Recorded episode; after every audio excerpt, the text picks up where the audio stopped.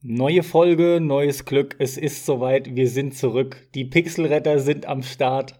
Wie ein Spiel auf nur einem Pfad. Nämlich das lineare Action-Adventure A Plague Tale Innocence. Wie gewollt und nicht gekonnt, aber dennoch geradeaus starten wir diese neue Folge Einsatz für Pixel. Ich begrüße euch und Max, natürlich begrüße ich auch dich. Du sitzt heute mal wieder neben mir. Hallöchen. Diese Folge haben wir es uns zur Aufgabe gemacht, über ein Spiel zu reden, über das momentan viele reden. Und ja, zum einen wollen auch wir es uns deswegen unter anderem nicht nehmen lassen, drüber zu sprechen, aber gleichzeitig ist es auch ganz einfach so, dass uns beide dieses Spiel in gewisser Weise vereinnahmt bzw. mitreißen konnte. Und deswegen wollen wir einfach unseren Senf auch dazugeben. Ja, da kann ich dir nur zustimmen. Ähm, ich habe die Ankündigung von A Black Tail damals live mitverfolgt auf der E3.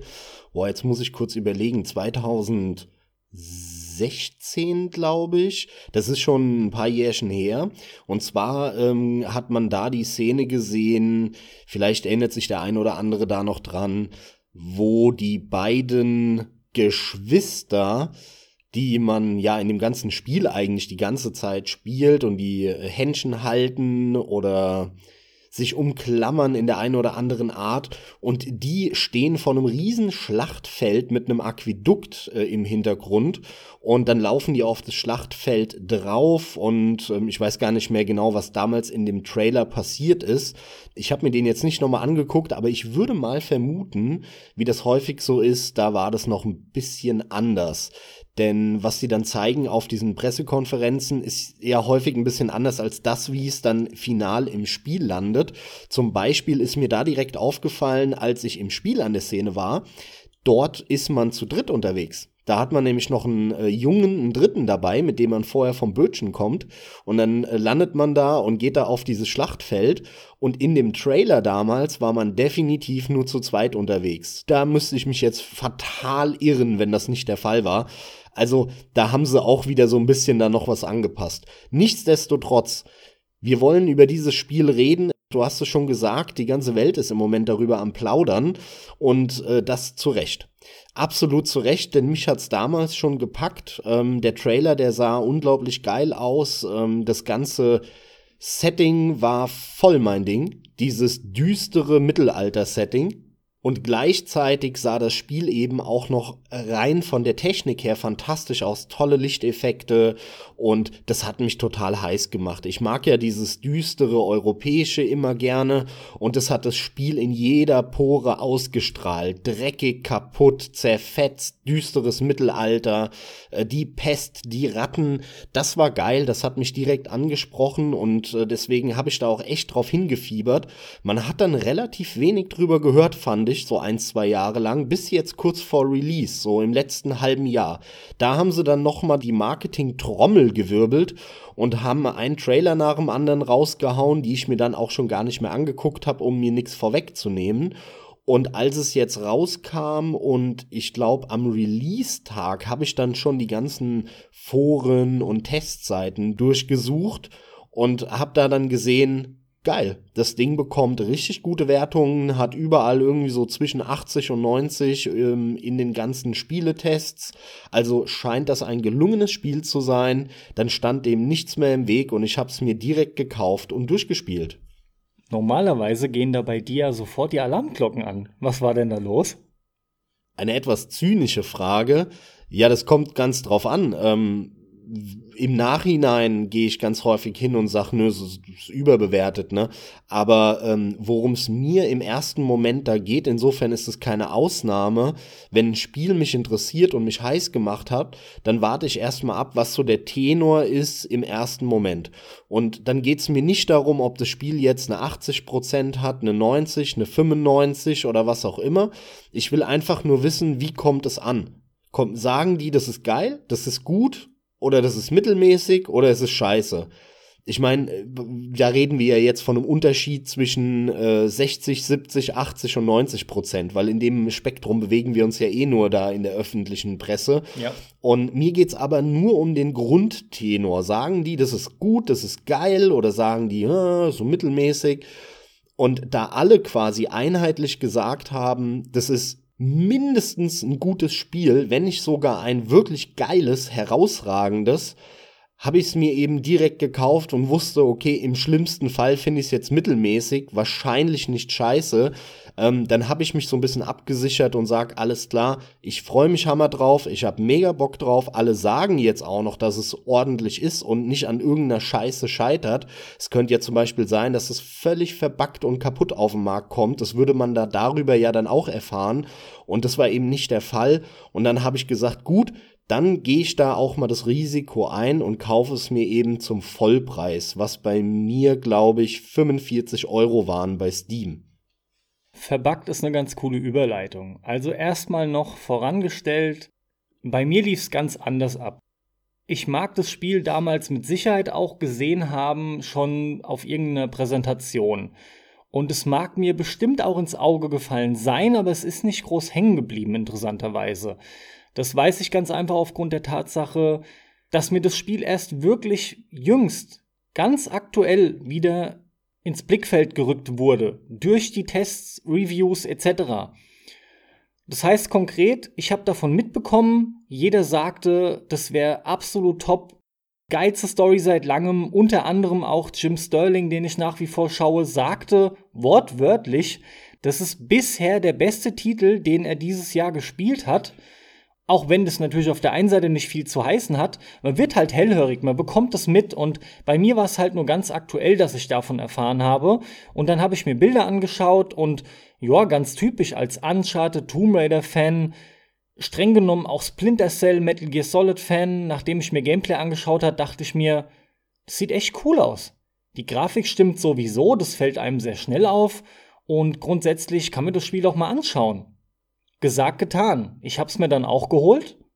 Bei mir war es dann allerdings so, dass ich den Titel gestartet habe, hab die Einstellungen vorgenommen, bin rein und etwa so nach einer halben, dreiviertel Stunde habe ich das Spiel ausgemacht, weil ich ultra viele Bugs hatte. Wirklich brutal viele Bugs und ich hing fest und es ging nicht mehr weiter.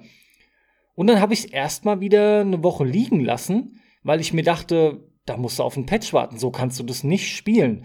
Bis jetzt ist auch tatsächlich, zumindest zum Zeitpunkt der Aufnahme, immer noch kein weiterer Patch da. Interessant ist aber, dass wir dann nochmal gesprochen haben. Du sagtest, du hast begonnen, du merkst gar nichts. Parallel dazu hatte ich dann auch nochmal angefangen und seitdem habe ich abseits von KI-Aussetzern und das wird garantiert ein Punkt bleiben, denn die KI ist mit Sicherheit nicht die beste. Aber abseits davon habe ich keinen einzigen Bug im gesamten Spielverlauf weiterhin gehabt, bis zum Ende durch. Und noch nicht mal Clipping-Fehler sind mir aufgefallen. Das heißt, sau strange, aber genauso war es. Das Spiel ist nach hinten raus komplett bugfrei gewesen, beziehungsweise im zweiten Anlauf komplett bugfrei. Ja, dann hat die ganze Sache ja doch noch ein gutes Ende gehabt und du konntest das Spiel Gott sei Dank noch genießen. Denn ähm, was ich noch sagen möchte zu deiner Herangehensweise, dich hat es natürlich direkt angesprochen, weil du ein Action-Adventure-Fan bist. Du magst Uncharted, du magst Tomb Raider, auch so dieses Schleichzeug wie einen Splinter Cell und Metal Gear, was du äh, erwähnt hattest. Das Interessante ist, bei mir ist es genau andersrum. Ich hasse das Zeug eigentlich. Ich hasse Action-Adventure, ist überhaupt nicht mein Genre. Und ich mag das Schleichen nicht. Es gibt ultra wenige Spiele, in denen Schleichen mir Spaß macht. Und trotzdem hat dieses Spiel aufgrund des Settings und der Grafik mich unglaublich angesprochen, weil ich halt dieses düstere Mittelalter-Setting liebe. Wenn ihr den Podcast jetzt an dieser Stelle hört und ihr habt das Spiel irgendwie noch nicht gesehen, schaut euch mal einen Trailer an oder ein paar Bilder, sucht mal nach A Black Tail und schaut euch das Ganze mal an. Ihr werdet sofort am ersten Bild merken, wovon ich rede. Und nur zur Klärung, über was wir hier da tatsächlich sprechen. Blacktail ist ein klassisches Action-Adventure, wenn man so möchte. Es ist ein lineares Singleplayer-Spiel, es hat kein Multiplayer. Man spielt ganz gemütlich eine Singleplayer-Geschichte durch. Man äh, läuft auf linearen Faden, lineare Wege und Level, wo man im Prinzip nie groß irgendwas rechts oder links abseits des einen Weges machen kann. Auf diesem Weg, da werden einem dann verschiedene Dinge präsentiert. Es gibt dann natürlich Gameplay-Passagen, wo man ähm, sich in Form von so klassischen Schleichmechanismen um Gegner rummanövrieren muss. Man spielt zwei Geschwister. In erster Linie spielt man sie, die äh, Tochter einer Adelsfamilie Ihr Bruder, der ist dabei, auf den gibt man Acht, den beschützt man und als Waffe hat man eine Steinschleuder. Das begleitet einen durch das gesamte Spiel. Mit dieser Steinschleuder kann man verschiedene Objekte durch die Gegend schleudern und werfen und somit kann man eben sich gegen Gegner wehren, indem man sie damit anschießt. Man kann auch irgendwelche Vasen irgendwo hinwerfen über so eine ganz klassische Mechanik.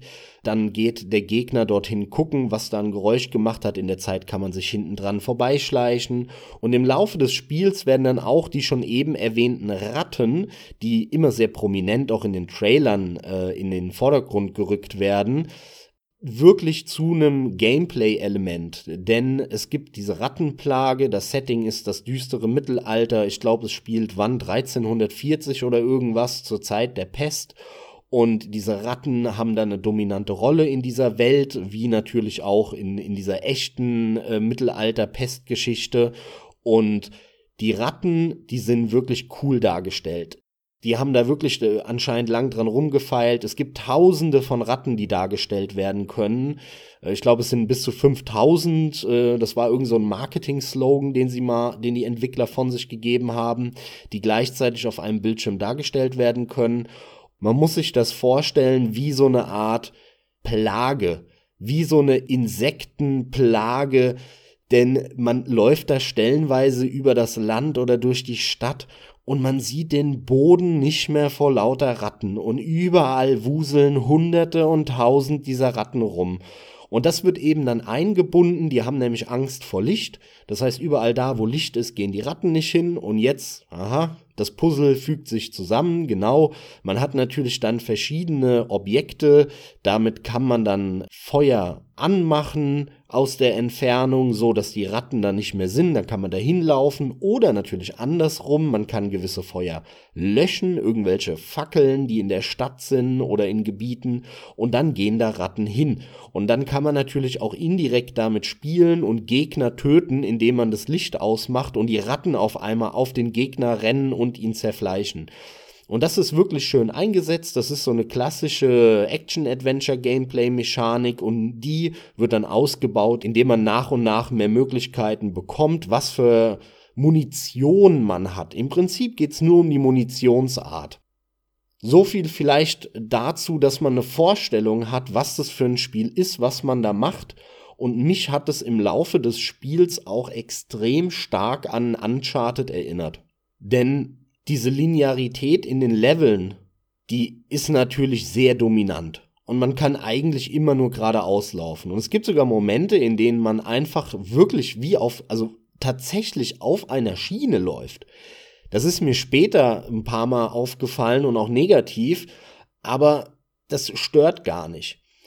Denn das ist ein straightforward Singleplayer-Erlebnis, wo genau vorherbestimmt ist, an welcher Stelle was passiert, wo du hingehst, wo du hinguckst. Und das ist eben dieses, diese Hassliebe, will ich mal sagen, die ich manchmal mit gewissen Action-Adventuren verbinde.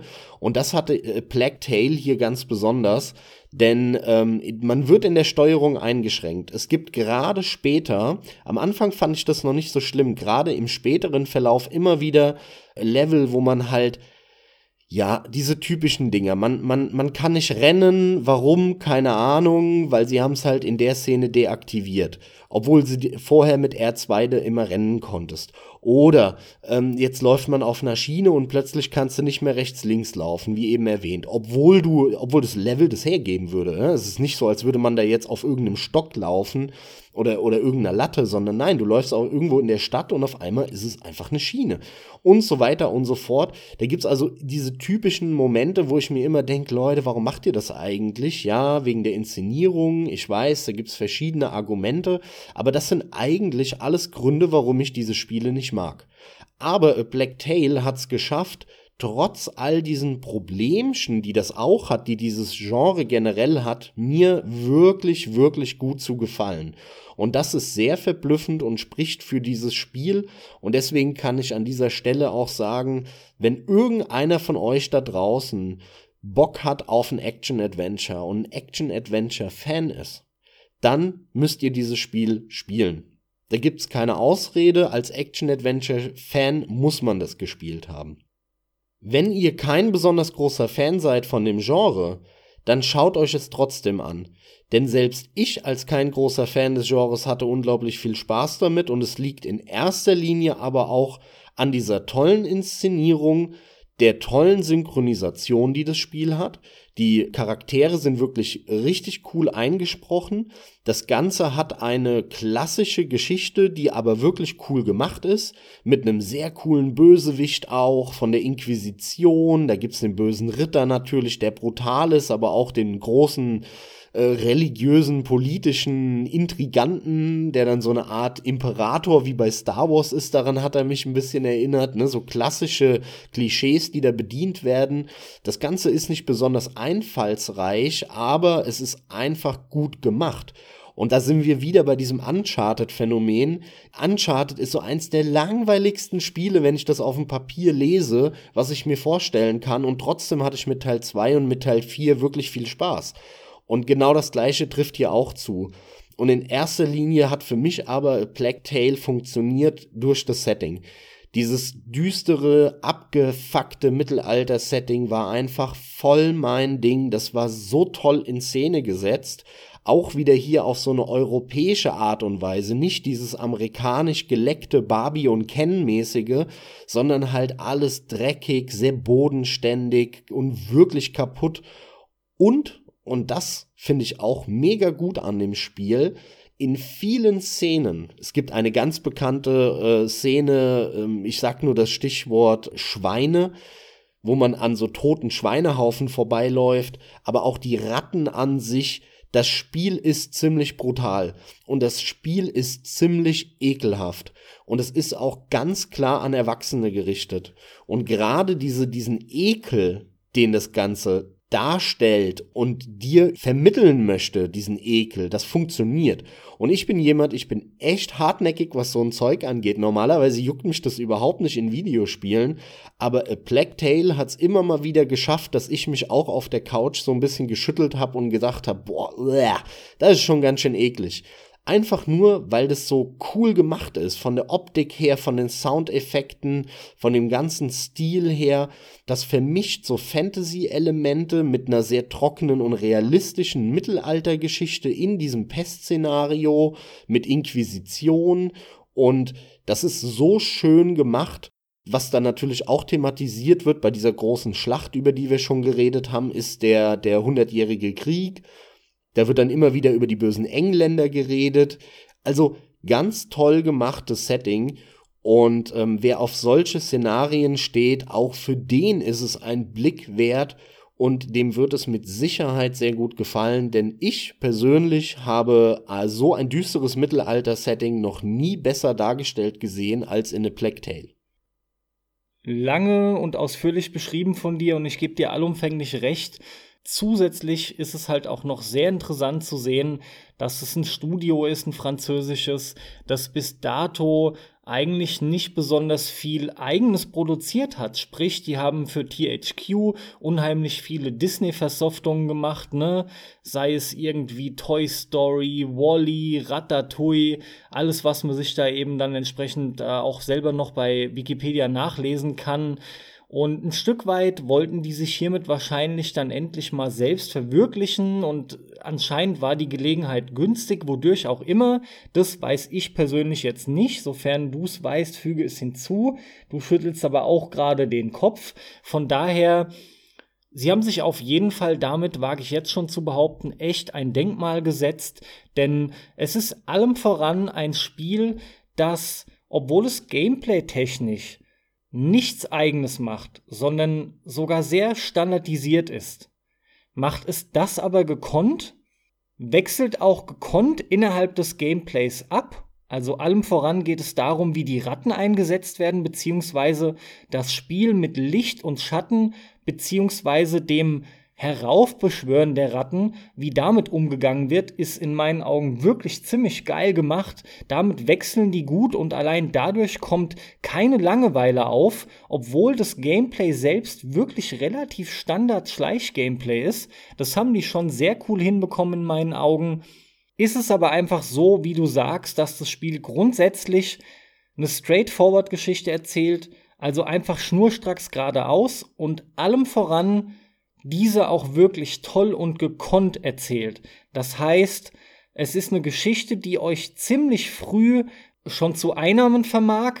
Man ist schnell gefangen genommen, ist am Ball, möchte wissen, wie es weitergeht. Das ist zumindest ein Effekt, der bei mir Max aufgetreten ist, ziemlich zeitig und das Spiel enttäuscht auch dahingehend nicht über die weitere Verlaufszeit. Das bleibt dabei, Abwechslung wird auch groß geschrieben. Vielleicht ist es jetzt nicht so extrem, dass wir reden können von wir haben wie es vielleicht in abwechslungsreichen Rollenspiel ist, eine Lava-Welt, eine Eiswelt, eine Unterwasserwelt, eine Dschungelwelt und weiß der Geier was, aber das ist hier ja auch Quatsch. Das wäre auch vollkommen daneben beziehungsweise übers Ziel hinausgeschossen, sondern sie schaffen es innerhalb dieser Welt, die von dieser Plage befallen ist, ja, die mit den Ratten überwuchert wird, die grau in grau ist, was du auch oft negativ in Spielen oder in Podcasts angesprochen hast über Spiele, was die Farbpalette angeht. In erster Linie ist dieses Spiel ja tatsächlich auch schon aufgrund seines Namens und seines Settings grau in grau, aber sie wissen hier gekonnt verschiedene Farbpaletten zu nutzen und wechseln vor allem wirklich extrem gekonnt ab zwischen Städten, Dörfern, Häusern innen drinnen, irgendwelchen ausladenden Landschaften im Wald meinetwegen, Burgen, also äußere Burggräben, das Burginnere, selbst wenn man sich plötzlich wieder in irgendwelchen Arealen befindet, die auf einmal verschneit sind, die man vorher schon besucht hat. Denn ja, das gibt es auch. Aber dann ist das alles wieder richtig interessant und fühlt sich frisch an. Und gleichzeitig wird das Ganze gekrönt von einer hauseigenen Engine, eine eigene Engine, das muss man sich halt mal vor Augen führen, ja. Dieses Studio hat vorher nur Auftragsarbeiten abgeliefert und liefert jetzt noch eine eigene Engine ab, plus der Tatsache, dass diese Engine nahezu aussieht wie ein tolles aktuelles AAA-Spiel. Natürlich nicht wie das beste Uncharted, aber es sieht verdammt geil aus und ich wage zu behaupten, es ist aktuell Zumindest am PC, da habe ich es gespielt, aber soweit ich es gesehen habe, auch an der Konsole, soweit mit den Effekten etc., eines der absolut schönsten Spiele, die bestehen, weil sie auch gekonnt Filter einsetzen und dergleichen. Und das macht es zu einem wunderschönen Spiel. Kann ich nur bestätigen, ich merke das immer an meiner Screenshot-Rate und die war extrem hoch bei dem Spiel, denn ich hatte irgendwie am Ende 300 Screenshots gemacht und habe das dann irgendwie versucht runterzudampfen auf, weiß ich nicht, 80 oder so, die ich dann hochlade bei Steam. 300? Ähm, ja, da war schon einiges dabei das Spiel hat einfach unglaublich viele schöne Momente und du hast schon richtig gesagt, es ist super abwechslungsreich. Natürlich in diesem Setting, in dem das Ganze spielt, ne? In diesem Frankreich des 14. Jahrhunderts, in diesem düsteren Mittelalter. Aber da feuert es eigentlich alles ab von Landschaft über Städte, Dörfer, Kirchen und so weiter, was du eben genannt hast. Das ist wirklich cool und ich will auch an der Stelle nochmal betonen, die Grafik ist wirklich fantastisch. Also, das muss man gesehen haben ich hatte bis auf eine Sache auch keine Probleme damit und hatte auch, wie du auch schon gesagt hast, keine Bugs. Aber das Spiel lief bei mir, als ich es gestartet habe, da habe ich einfach mal alles angemacht. Alles auf Ultra. Ja, ohne Kompromisse, alles auf Ultra, erstmal als Benchmark setzen und anfangen. Und dann habe ich schon gemerkt, okay, ja, da, da, da kämpft mein Rechner so hier und da schon ein bisschen mit, aber das ist absolut im vertretbaren Bereich und ich habe irgendwie so je nach Level mal plus minus 100 Frames, mal weniger, mal mehr. Aber jetzt kommt der Kasus Knacktus und das ist tatsächlich eine fehlende Optimierungsgeschichte. Ich hatte immer wieder Ruckler, einzelne Ruckler, die das eigentlich total flüssige Spielerlebnis unterbrochen haben und es hing immer mit den Ratten zusammen. Also wenn die Ratten, wenn da ähm, entsprechend viele auf dem Bildschirm waren, dann fing das bei mir an zu ruckeln und zwar nicht jetzt regelmäßig und das Spiel lief immer noch auf 100 Frames oder je nachdem in irgendeiner Burg 140 und irgendwo anders mal 90. Aber ich habe auf einmal, wenn ich dann Richtung Ratten geschaut habe, kam dann der zack Ruckler und zack noch mal einer und dann war mal wieder 10, 10 Sekunden Pause und dann kam wieder einer. Manchmal waren die länger, manchmal kürzer, ganz komisch. Aber der ist sofort nach dem Ruckler wieder auf seine 100 Frames hochgewandert. Also das, das ist einfach so eine fehlende Optimierung hier. Da kommt vielleicht noch ein Patch. Also wenn ihr das zockt in, in ein paar Wochen, Monaten oder Jahren, nachdem das rausgekommen ist und ihr hört den Cast jetzt, dann kann es natürlich sein, dass es nicht mehr der Fall ist. Aber abseits davon, was jetzt nicht besonders störend war, das war ärgerlich, wäre schöner, wenn es nicht drin gewesen wäre. Aber mein Gott, ja, ich habe in meinem Leben schon genug gespielt, was auch nicht so toll lief. Damit kann ich leben. Das war das Einzige, was bei mir technisch zu beanstanden war. Ja, bei mir war es ein bisschen anders. Also, soweit ich weiß, läuft es auf Konsolen entsprechend mit 30 Frames. Da ist auch alles zwischen irgendwie mittel und hoch eingestellt. Mir ging es aber grundsätzlich erstmal ähnlich wie dir. Aufgrund der Tatsache, dass meine Grafikkarte zwar neuer, aber das generelle System ja älter ist, weil von dir übernommen, ich bin trotzdem hin und habe es einfach erstmal äh, angemacht, geguckt, wie es eingestellt ist. Und dann siehst du, es ist auf Autoeinstellungen, also sprich, was er dir quasi empfiehlt. Und da ist mir direkt auch schon mal erst aufgefallen, alles klar, verblüfft mich ein klein wenig, aber wunderbar. Alles auf Ultra bis auf die Draw Distance. Die war nur auf High statt Ultra. Okay, gut. Und Texturen übrigens gehen nur bis High. Da gibt es keine Ultra-Einstellung, ja? Ansonsten kann man jede Option echt auf, bis auf Ultra pushen. Nun gut. Um es gleich auf den Punkt zu bringen, ich habe lange, lange rumspielen müssen und ich meine wirklich lange im Sinne von, ich glaube, ich habe drei Tage immer wieder gespielt und damit zugebracht, abwechselnd beziehungsweise parallel zum Spielen Einstellungen zu verändern. Du hast es mitbekommen, Max, ich habe dir geschrieben, ich habe gesagt, ich habe diese und jene Probleme. Du berichtetest von keinen wirklich nennenswerten Problemen. Jetzt hast du sie kurz angesprochen, das waren also keine krassen, lässt sich aber wohl in meinem Fall zurückführen auf die CPU, die halt in dem Fall wie so oft den Flaschenhals darstellt und gleichzeitig macht sich das auch bemerkbar, beziehungsweise bestätigt sich das darüber, dass man überall, allem voran auch in der Steam-Community, nachlesen kann, dass das Spiel nicht optimiert ist, gescheit für die CPU-Auslastung, weil selbst Leute mit einem i9 Probleme bekommen. An der Stelle lass mich kurz einhaken. Ich habe das Ganze bei mir natürlich auch gecheckt, ähm, als diese, diese Ruckler das erste Mal da waren. Und dann habe ich ähm, über MSI Afterburner einfach mal äh, mir anzeigen lassen, parallel, wie mein CPU und meine GPU ausgelastet sind. Und meine GPU, meine 89 Ti, die war voll auf 99% ausgelastet und zwar die gesamte Spielzeit im Prinzip. Und mein CPU war zwischen 20 und 30 Prozent, manchmal ganz kurz, aber wirklich ganz kurz auf 50 Prozent ausgelastet und danach ist er sofort wieder auf Pan 20 runtergefallen. Ja, das heißt, bei mir war der Flaschenhals nur die Grafikkarte, nichts anderes. Der Prozessor, der hatte noch drei Viertel Luft.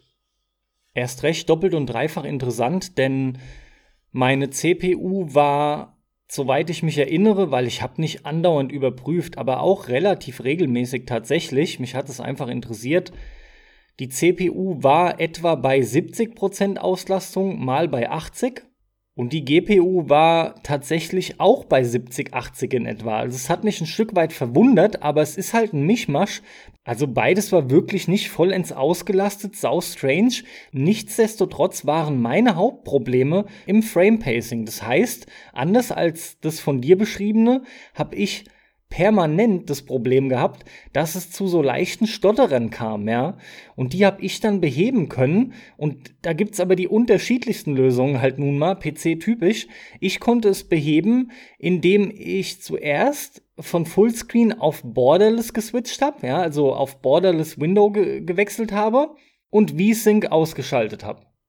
Ja, bei der Aussage, dass V-Sync dann halt aus ist, du hast es zwar im Spiel deaktiviert, allerdings, wenn du ein, eine Software, ein Spiel im Fenstermodus anhast, dann ist meines Wissens immer auch V-Sync an eben von Windows, weil bei Windows immer V-Sync an ist und du musst eine Software im Fullscreen-Modus laufen lassen, um dann innerhalb dieser Software V-Sync zu deaktivieren. Wenn du also das Spiel im Fenstermodus laufen lässt, dann bringt dir die Einstellung im Spiel V-Sync aus nichts, denn im Windows ist sie eh an. Allerdings, das sind Detailfragen, da kenne ich mich jetzt wieder nicht so genau aus, das müsste ich selbst recherchieren, wie das aussieht, wenn du jetzt im Spiel V-Sync anmachst und im Fenstermodus zockst, dann ist ja quasi doppelt V-Sync an. Keine Ahnung, ganz ehrlich. Also da, das übersteigt dann jetzt auch mein Wissen. Aber deswegen, ähm, da du Borderless Fenster oder Borderless ähm, Window gespielt hast, dass äh, quasi das, das Fenster so war, dass du aber nur den Inhalt des Fensters gesehen hast, dann war das ja aber für Windows im Fenster und damit war eigentlich V-Sync an. Interessant dabei ist die Tatsache, dass es erstmal das Problem anscheinend behoben hatte, aber es trat dann plötzlich wieder auf. Und zwar immer relativ regelmäßig, nachdem ich etwa eine halbe Stunde im Spiel war. Ja? Und das wiederum konnte ich dann auch nachlesen. Und letzten Endes habe ich das Spiel dann am perfektesten zum Spielen bekommen und auch kontinuierlich mit 60 Frames und ohne dass ich irgendwelches großes Tearing oder dergleichen berichten konnte, beziehungsweise davon berichten kann, indem ich dann doch wieder auf Fullscreen gewechselt hatte VSync ausgeschaltet und habe über Riva Tuner Statistics einfach den Framerate Limiter von 60 Frames aktiviert. VSync war wie gesagt deaktiviert und von Tearing hast du dadurch nichts mitbekommen, sondern es lief einfach, war halt restriktiert auf diese 60 und es hat sich wunderbar angefühlt, denn das Spiel hat im Fullscreen einen VSync-Modus, zumindest der, den es aktuell nutzt, Vielleicht ist es dir aufgefallen, vielleicht auch nicht. Sobald du mit VSync unter die 60 Frames rutschst, schaltet der bzw. lockt auf 30.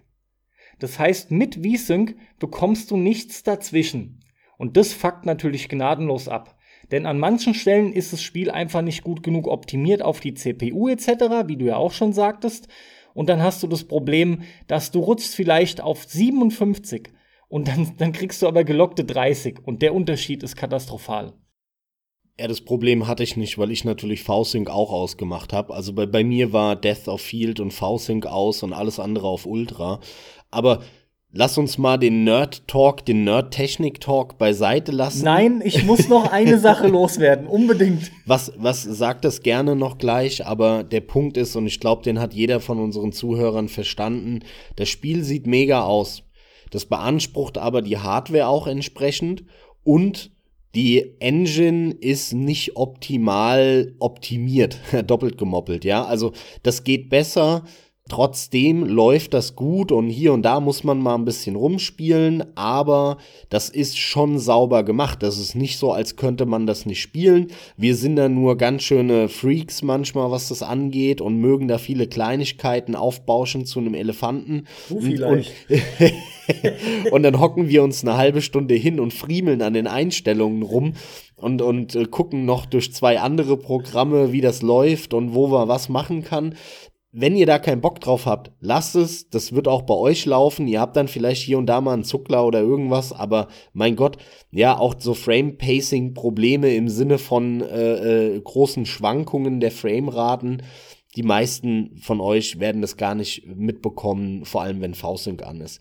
Aber das Spiel hätte ohne Frage etwas besser optimiert sein können, ist mit Sicherheit dem geschuldet, dass es halt so ein kleines äh, Entwicklerstudio ist und äh, wie du ja schon gesagt hast, auch ihr, die, ihre eigene Engine da jetzt gemacht haben. Trotzdem, krasse Leistung und vielleicht wird das Ganze dann noch ein bisschen optimiert, bisschen nachgepatcht in den nächsten Wochen und Monaten. Und dann äh, ist auch dieses kleine Problem komplett weg. Also wie eben schon eingehakt, will ich nochmal abschließen mit dem Nerdkram. Natürlich dürften es die meisten von euch, zumindest ist das jetzt einfach mal meine Vermutung, auf Konsole spielen. Das heißt, ihr kriegt davon auch nicht viel mit. Es läuft einfach auf mittleren, hohen, vielleicht sogar teilweise Ultra-Einstellungen, aber entsprechend 30 Frames wie gehabt. Und es ist auch vollkommen in Ordnung. Selbst damit hatte ich rumgespielt, also mit bewusst gelockten 30 Frames. Nur habe ich halt gemerkt, das Spiel läuft bei mir überwiegend über 60 und deswegen bin ich vorgegangen, wie davor beschrieben. Für mich war es halt abermals interessant zu sehen, dass ich Chromatic Aberration hasse. Der Nex mag jetzt schon innerlich wieder ein bisschen grinsen. Er hat damit keine Probleme. Die Diskussion hatten wir schon mal in unserem Bloodborne-Podcast. Da war es ja auch echt massiv. Da ist es vor allem wesentlich störender als hier. Nichtsdestotrotz will ich abschließend, wie ich es ja eingeleitet hatte, noch erwähnen, dass ich Motion Blur ausgeschaltet hatte, Chromatic Aberration, den Filmgrain, den Dirt-Effekt auf der Linse aber allem voran, wie gesagt, Chromatic Aberration, denn mich persönlich stört's trotzdem.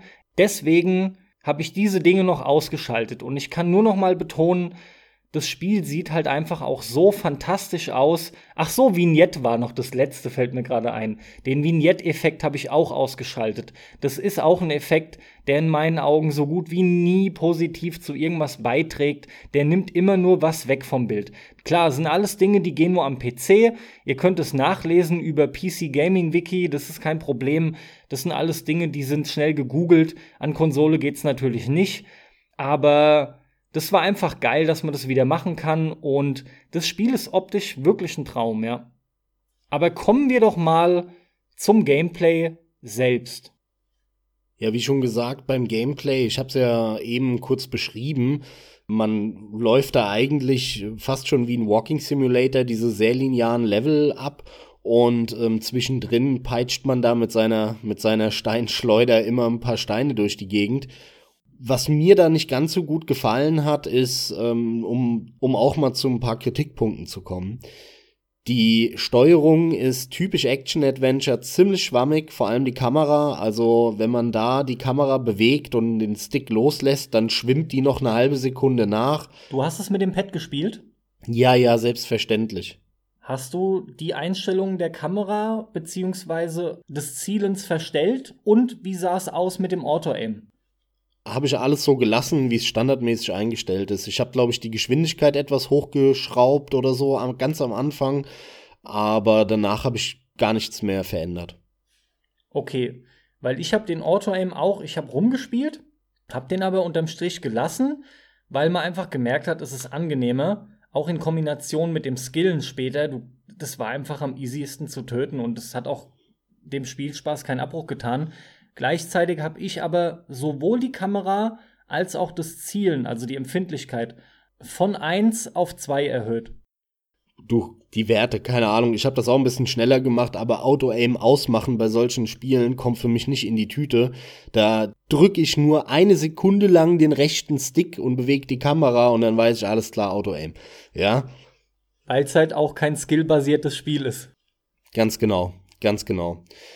Ja, deswegen, das äh, war für mich dann gar kein Thema bei der Geschichte. Aber wie gesagt, ich will noch ein, zwei Kritikpunkte loswerden und abseits von der typischen Steuerung, über die man am Anfang in der ersten Hälfte wirklich hinwegsehen kann. Weil gerade die erste Hälfte des Spiels ist sehr simpel, sehr einfach. Ähm, da wird man so gut wie nie sterben, vielleicht ein, zwei Mal, weil man was ausprobiert oder einfach mal was verrafft. Aber im Prinzip stirbt man nicht in der ersten Spielhälfte.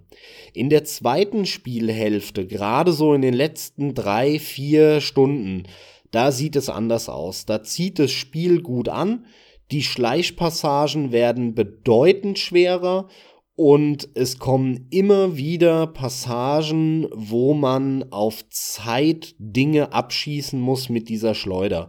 Und das hat mich an ein paar Stellen wirklich abgefuckt.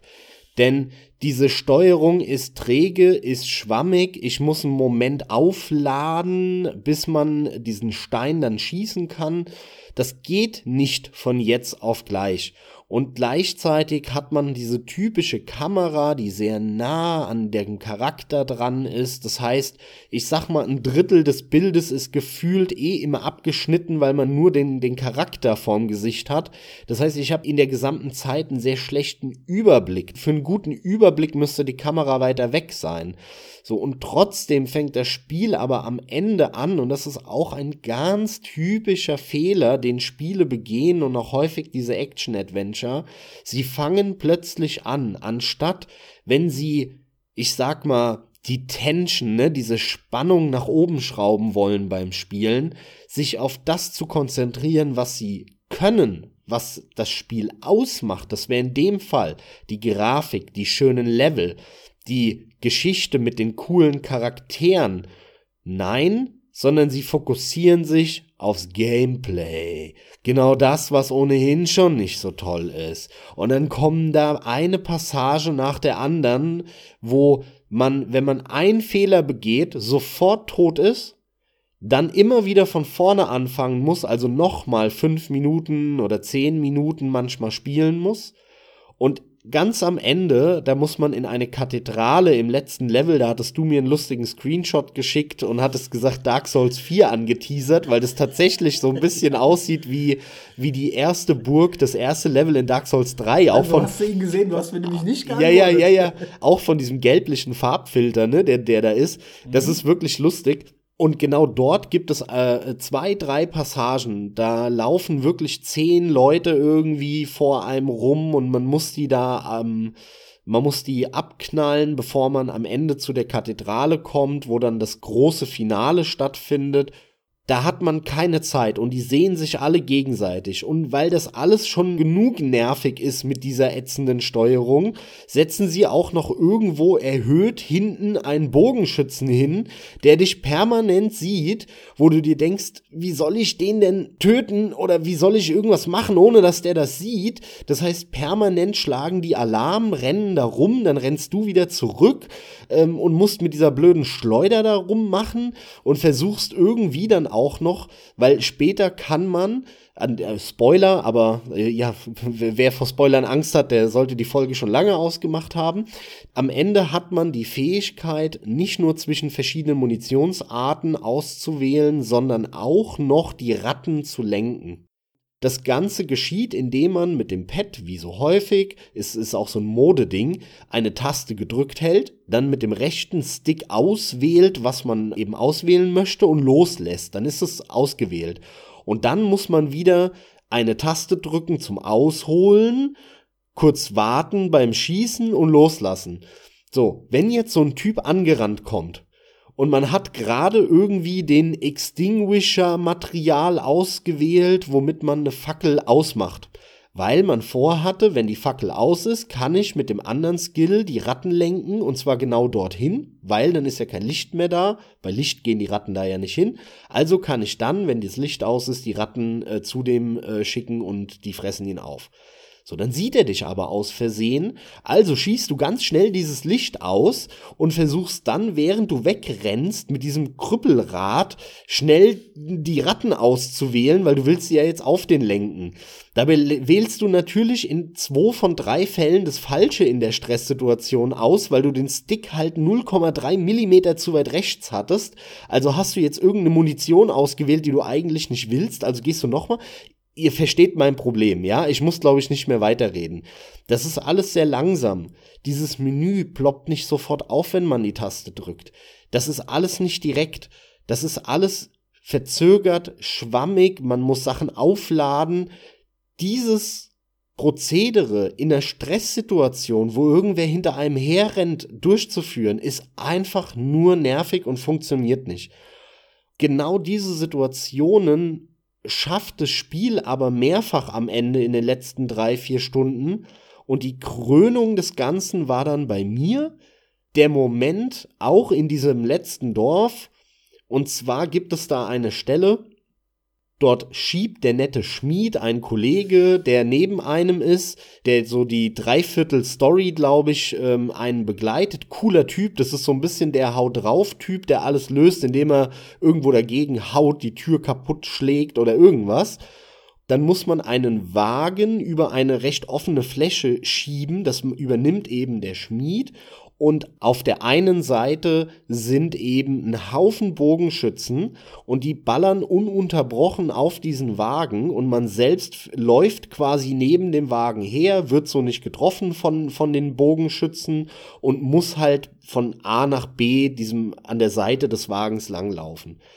Natürlich kommen dann aber auch Gegner in diesem Moment. Von vorne, von hinten das heißt, man muss, um irgendwas auszuwählen, um die Waffe aufzuladen, diese Schleuder und zu schießen, muss man immer stehen bleiben, äh, immer wieder zwischendrin, was dazu führt, dass man nicht so genau sieht, wo jetzt der Wagen ist, ob der jetzt zu weit vorne ist schon und man wieder frei steht und die, und die Bogenschützen einen treffen oder nicht dann ähm, muss man sich auch von dem Wagen ein Stück weit entfernen, weil es dann so eine Treppe runter und eine Treppe hoch geht an dieser Stelle. Dann muss man sich umdrehen, da muss man aber wieder gucken, weil die, und, und es ist halt sau nervig, weil die Kamera so nah an, an dieser Tussi dran ist, die man spielt. Dann sieht man nicht genau, wo der Wagen ist.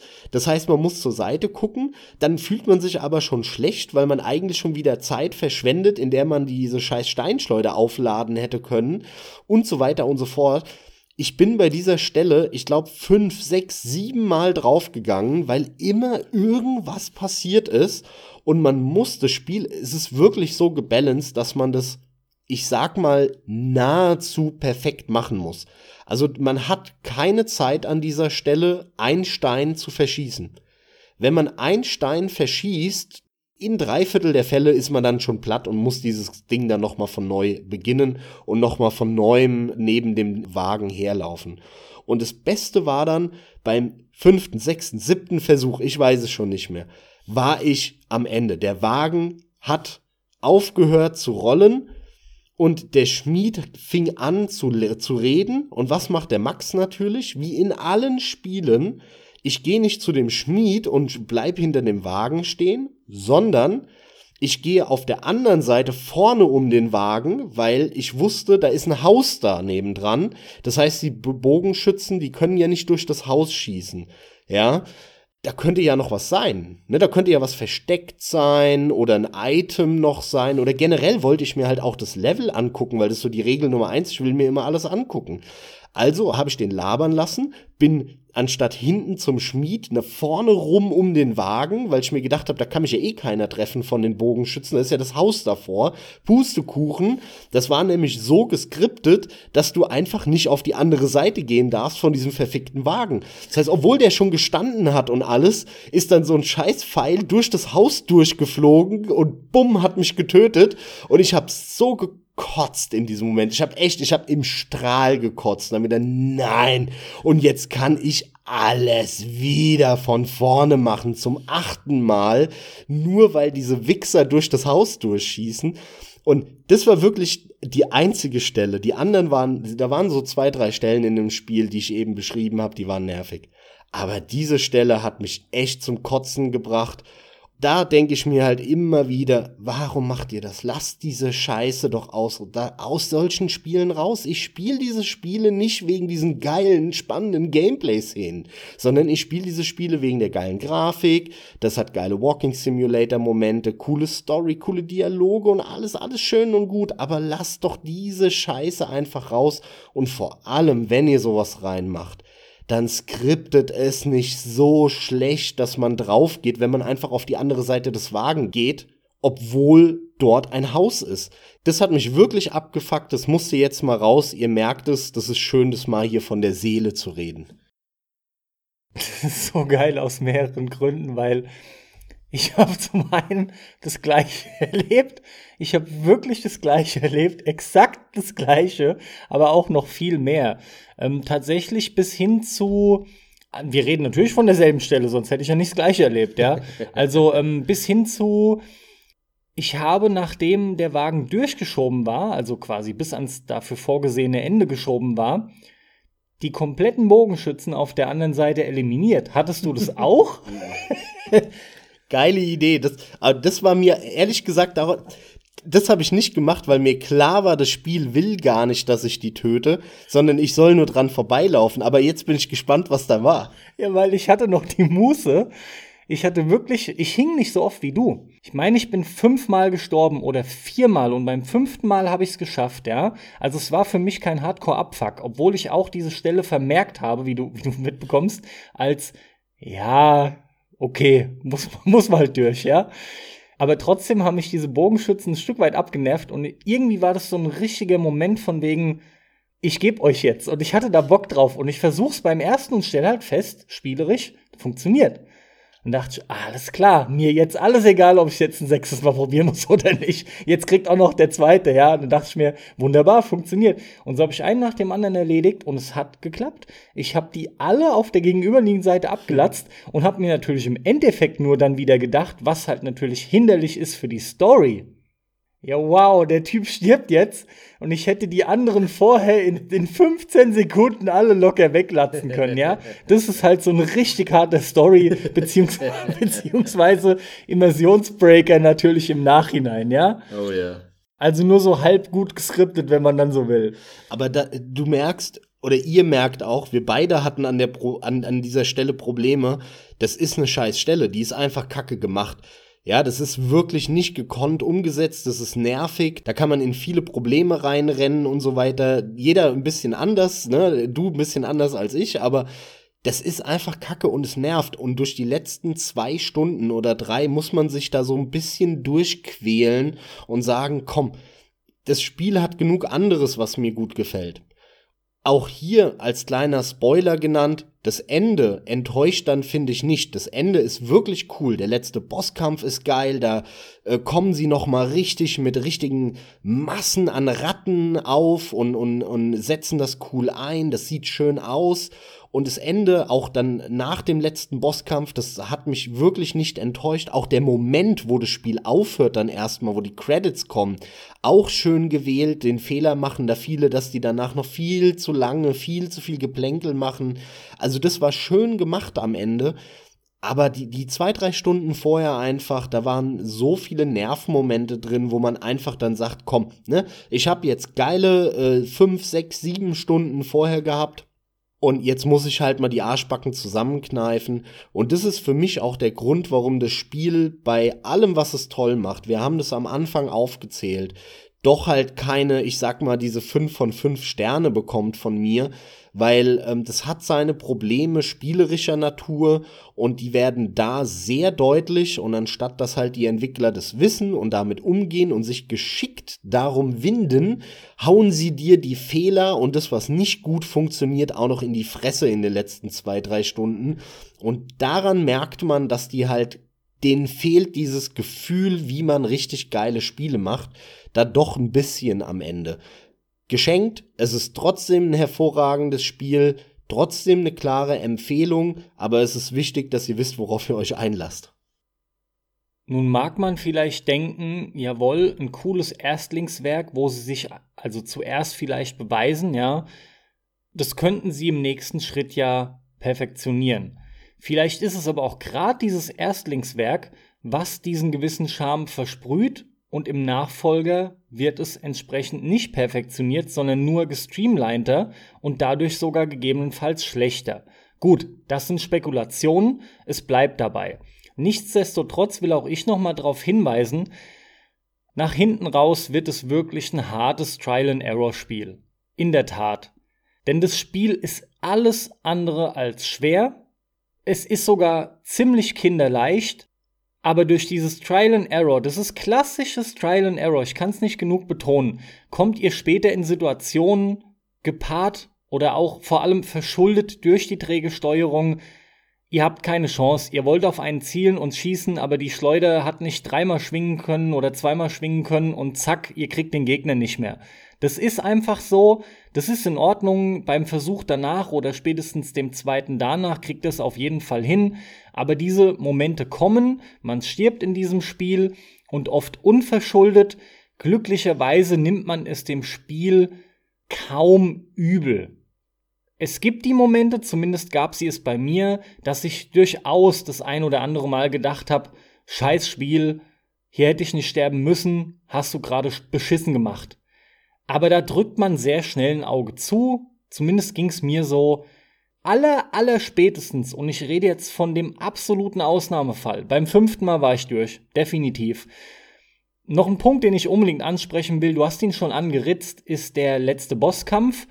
Da will ich nicht spoilern, sondern mir geht es einfach nur darum, dass ich im Zuge der Recherche über Performance-Geschichten bei Steam auch drüber gestoßen bin, dass wohl einige Leute den letzten Bosskampf scheiße finden. Und ich muss ganz ehrlich sagen, nö, ist ein ziemlich geiler letzter Bosskampf. Der ist zwar nicht lang, hat aber ein paar nette Phasen, die sind Hammer präsentiert, es ist geil gemacht, es kommt vernünftiger Dialog dazwischen. Vor allem kann man es sehr schnell lernen und ich kann überhaupt nicht, aber auch überhaupt nicht nachvollziehen, wie Leute daran hängen können. Ich habe ihn beim fünften Mal geschafft. Ich weiß es so genau, weil ich genau deswegen drauf geachtet habe, ja, weil ich das gelesen hatte.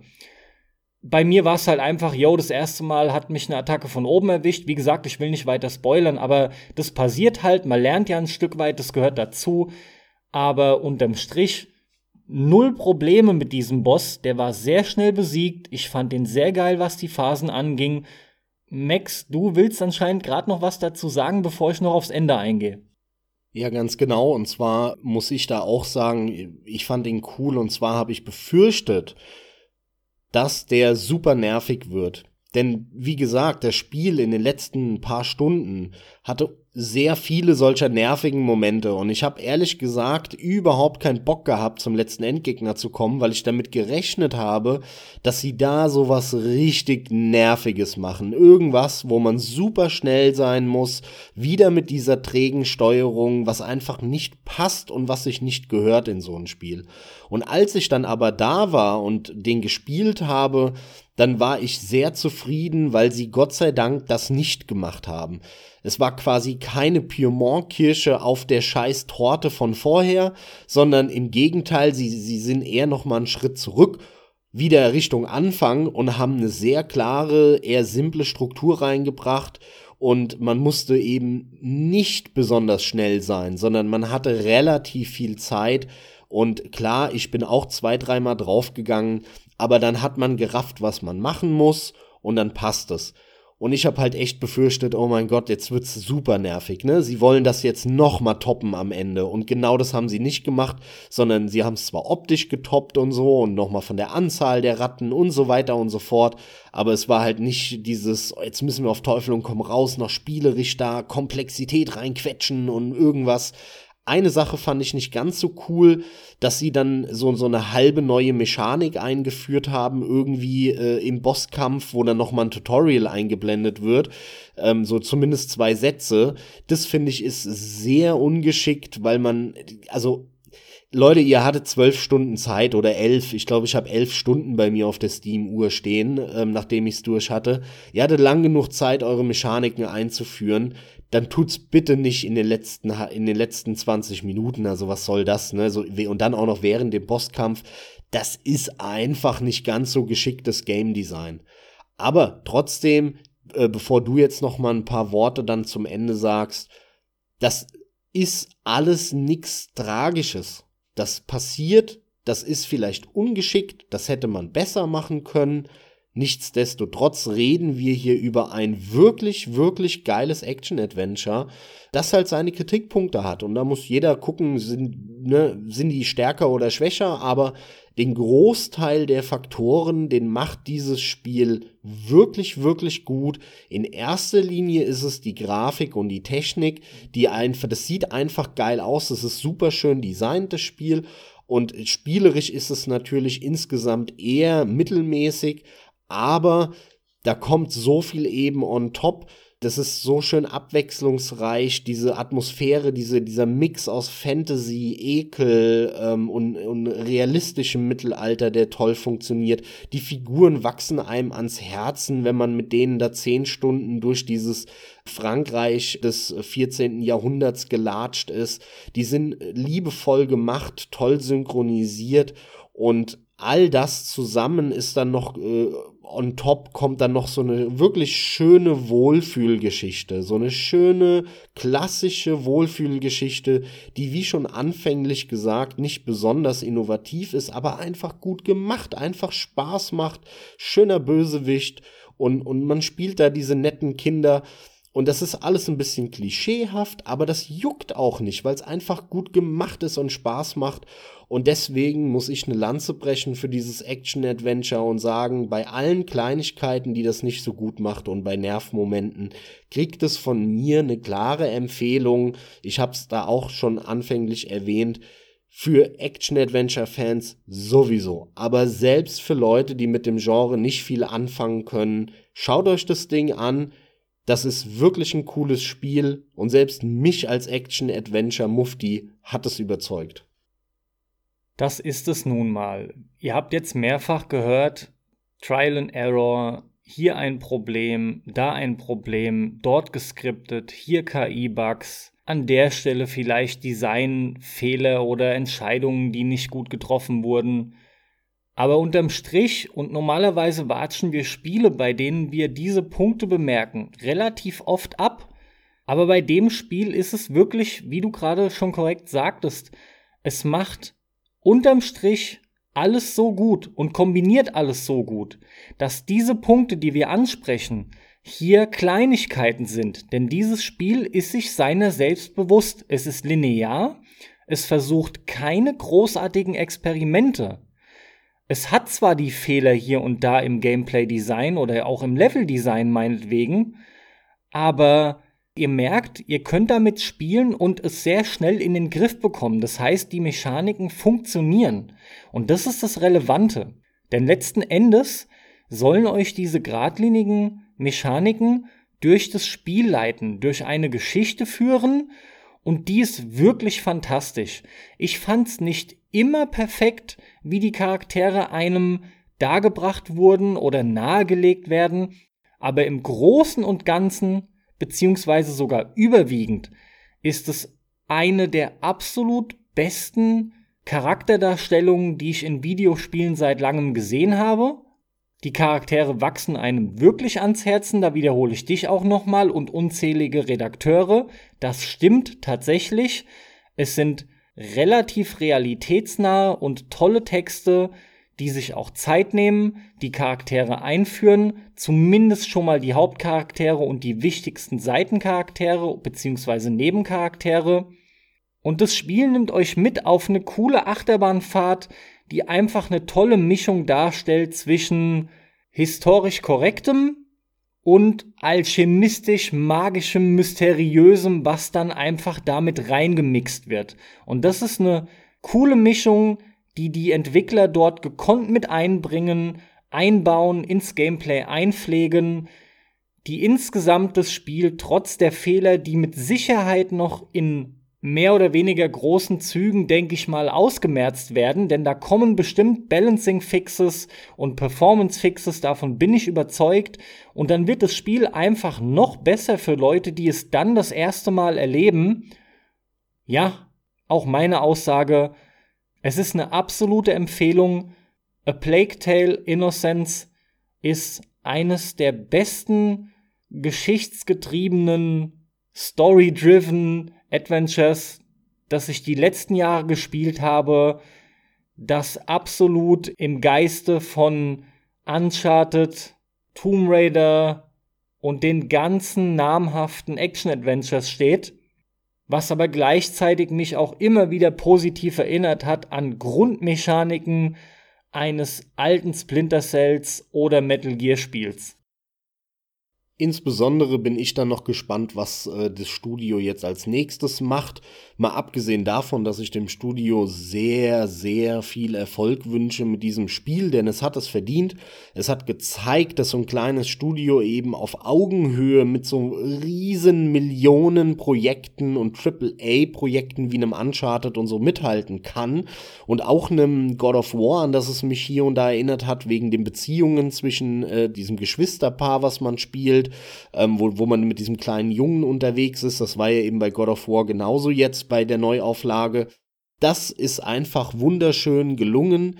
Ich wünsche denen alles Gute und viel Erfolg. Das Spiel hat es verdient, dass es sich ordentlich verkauft und dass sie jetzt erstmal fett Knete damit machen und das dann geil reinvestieren in die Entwicklung von einem neuen, geileren Spiel, da freue ich mich sehr drauf. Da bin ich mal sehr gespannt, was wir da an Ankündigungen bekommen in den nächsten ja, Monaten, Jahren. Mal schauen, wann sie damit rausrücken, an was sie dann jetzt entwickeln.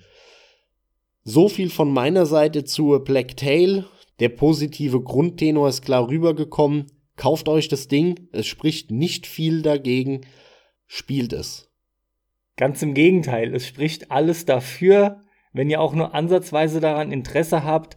Und ja, es ist ein gefühlt typischer Mainstream-Titel, der aber auch uns alte Hasen begeistern konnte, die echt viel am Meckern sind. Das mag ja sein, aber umso geiler finde ich es ja auch, hier einen Titel zu sehen, der absolut Mainstream schreit, der aber so viel wirklich gut macht, dass man merkt, es ist eben doch viel Frisches und weiß auch uns zu begeistern. Also erst recht eine Empfehlung, aber ich denke sowieso, das Ding ist durch, Max, den Titel spielen die meisten. Weiß ich nicht genau. Äh, bei der Aussage, dass es so Mainstream schreit, würde ich dir nicht ganz zustimmen, denn das Setting und die Figuren, ne, also vor allem das Setting eigentlich, ist bei weitem kein Mainstream. Also ich glaube nicht, dass die meisten sich von diesem düsteren Mittelalter-Setting so angesprochen fühlen ist aber nur mein Gefühl, meine Vermutung, ja. Äh, spielerisch und so hast du recht, klar, ne, von, von, von, von der Systematik und dem Spielerischen her, was man sieht, das ist sehr Mainstream-lastig. Da magst du recht haben, es geht halt grundsätzlich wirklich schon darum, wie es aufgefasst wird von den Medien etc. Und da kriegt man ja schon eindeutig jetzt nach ein paar Wochen mit, das ist so ein Mainstream-Ding gefühlt, was einfach jeder spielen muss. Und ich glaube, das kauft auch jeder, der nur ansatzweise Interesse hat, Couch-Potato-mäßig ein Action-Adventure zu zocken. Deswegen, da glaube ich auch, sind die meisten Leute einfach so, das interessiert die gar nicht mal so, was das für ein Setting hat, sondern das wird gezockt, fertig. Wobei interessanterweise auch hier die Knarre fehlt, gell? Und eine Steinschleuder siehst du auch nicht auf dem Cover, weil wir das letztens in einem Cast erst hatten. Stimmt, da hast du recht. Gut. So viel zur Plague Tale Innocence. Es ist ein cooles Spiel. Ich glaube, das kam rüber jetzt final. Danke fürs Zuhören und fürs Durchhalten bis zum Ende dieser Folge. Uns findet ihr natürlich auch wie gewohnt auf allen möglichen Kanälen, Soundcloud natürlich, iTunes, Spotify seit einigen Wochen, Monaten, wo ihr wollt. Schaut mal vorbei auf unserer Twitter-Seite, auf unserer Facebook-Seite oder natürlich auf unserer Patreon-Seite, wo ihr uns auch unterstützen könnt. Wenn ihr Bock habt, wenn euch das gefällt, was wir machen, dann schaut mal vorbei. Da könnt ihr uns auch unterstützen finanziell, wenn wir da eine kleine Summe zusammenbekommen dann werden wir da auch eine extra Folge produzieren jeden Monat für unsere Unterstützer. Und da habt ihr auch die Möglichkeit, euch im Prinzip in unseren Podcast reinzukaufen, indem ihr ein paar Dollar uns gebt, könnt ihr euch da ein Thema aussuchen oder sogar direkt mit uns diskutieren. Und ich glaube, dem einen oder anderen juckt's da unter den Fingernägeln, endlich mal mit unseren harten Meinungen hier uns Kontra zu geben, uns alten Hasen und nicht immer nur das Gejammer über diese Kleinigkeiten sich anhören zu müssen, sondern ihr wollt doch sicher uns auch mal sagen, ey, ihr labert scheiße, ich habe eine ganz andere Meinung. Genau die Gelegenheit habt ihr da. Das würde uns freuen. Und in dem Sinne verabschiede ich mich bis zum nächsten Mal und herzlichen Dank für eure bisherige Unterstützung. Ciao, ciao. Danke dir, Max, dafür. Danke euch, liebe Zuhörer. Grundsätzlich glaube ich das nicht, denn wer kann genug bekommen von unserem Gemecker? Denn was wie Gemecker klingt, ist letzten Endes nur konstruktive Kritik. Und darum geht es. Natürlich sollt ihr euch wie immer einbringen. Dies könnt ihr tun über die Kanäle, die Max schon benannt hat. Grundsätzlich setzen wir uns für Pixels schon seit über drei Jahren ein, das aber nur am Rande, denn natürlich wünsche ich euch wie immer sau viel Spaß beim Zocken, egal mit was, egal wie, Hauptsache ihr habt Spaß. Damit bin auch ich raus. Ich würde mich freuen, wenn ihr das nächste Mal wieder dabei seid. Schauen wir mal, was das dann für ein Thema wird. Wird aber garantiert nicht minder interessant. Von daher macht's gut, bis zum nächsten Mal. Ciao.